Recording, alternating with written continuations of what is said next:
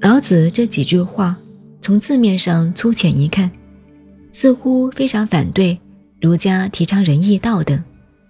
但有几点我们必须注意。第一，老子在世的那个时代，正是春秋时期，社会面临转型时的种种变动，一个新社会形态逐渐形成，这中间产生了很多病态的现象。老子在此病态社会中，体会出他的人生哲学，才会有这样的说法。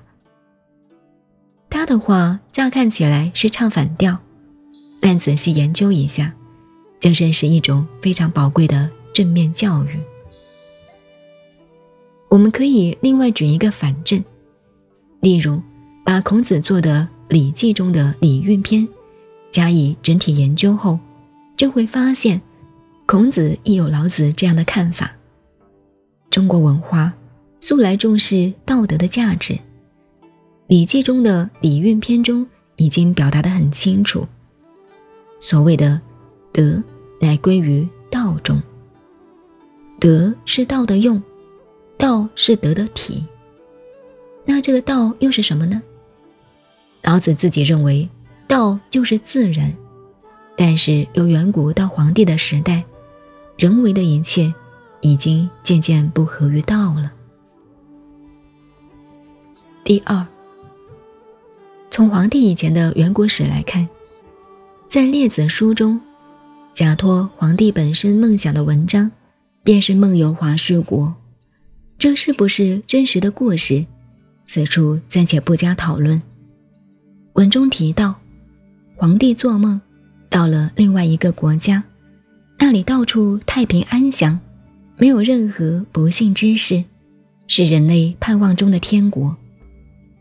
这篇《华胥梦》等于中华文化所向往的理想国。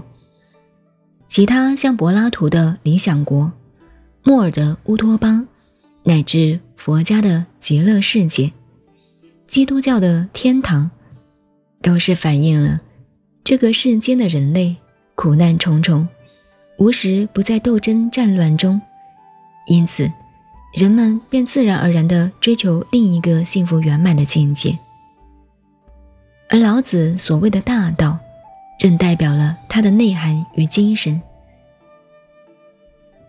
其实，老子讲“大道废有仁义，智慧出有大伟”的说法，未免失之太刻薄，但这也是爱之心切，所以。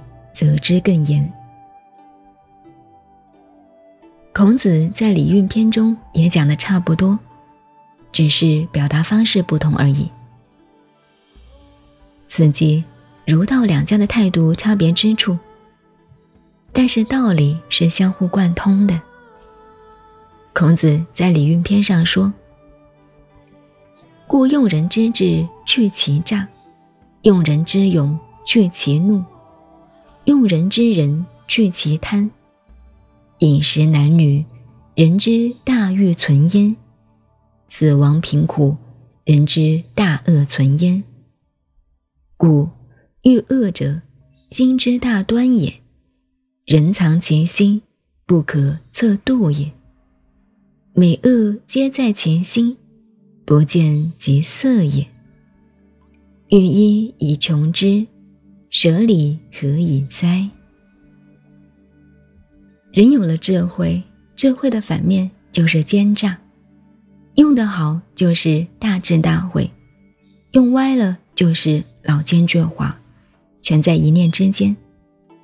因此，孔子强调用人之智去其诈。而大勇的人往往气魄大，脾气也大。大勇的反面就是多怒。佛家称之为嗔。假使一个大英雄、大丈夫，没有暴烈的坏脾气，那就很可贵了。用人之人去其贪。仁慈本是件好事，但是仁慈太过了，变得婆婆妈妈，待人接物软塌塌的，心理上难免有一种不自觉的贪恋、执着，因此，能够保持一片仁慈博爱之心，而无这层贪着之念，那便不会发生不良的副作用了。在这里，我们也可以明确的看出，老子的“大道废有仁义，智慧出有大伪”，其意和孔子所讲的道理。并无矛盾冲突之处，只是文学的手法不一样而已。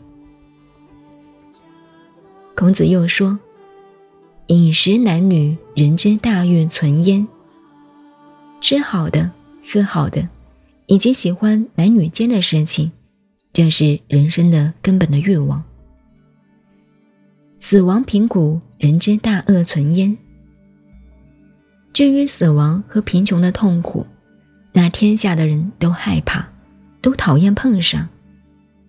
所以，故欲恶者，心之大端也。一个人爱好追求饮食男女的享受，逃避死亡与贫穷的来临，这是心理现象的根本。但是，人藏其心，不可测度也。人的思想念头，从外表是很难看出来的。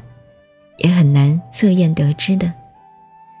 一个人动什么脑筋，打什么主意，心地善与不善，只要不表现于行为，有谁知道呢？美恶皆在其心，不见即色也。一切的好坏，全凭他心念的变化，根本没有颜色、声音可资辨别。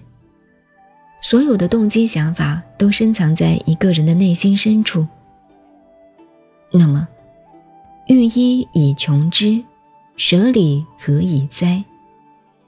要把这些人心的根本问题加以整理统一，使之去无存精，转列从良，恶行成善举。除了礼、文化教育外，还有什么办法呢？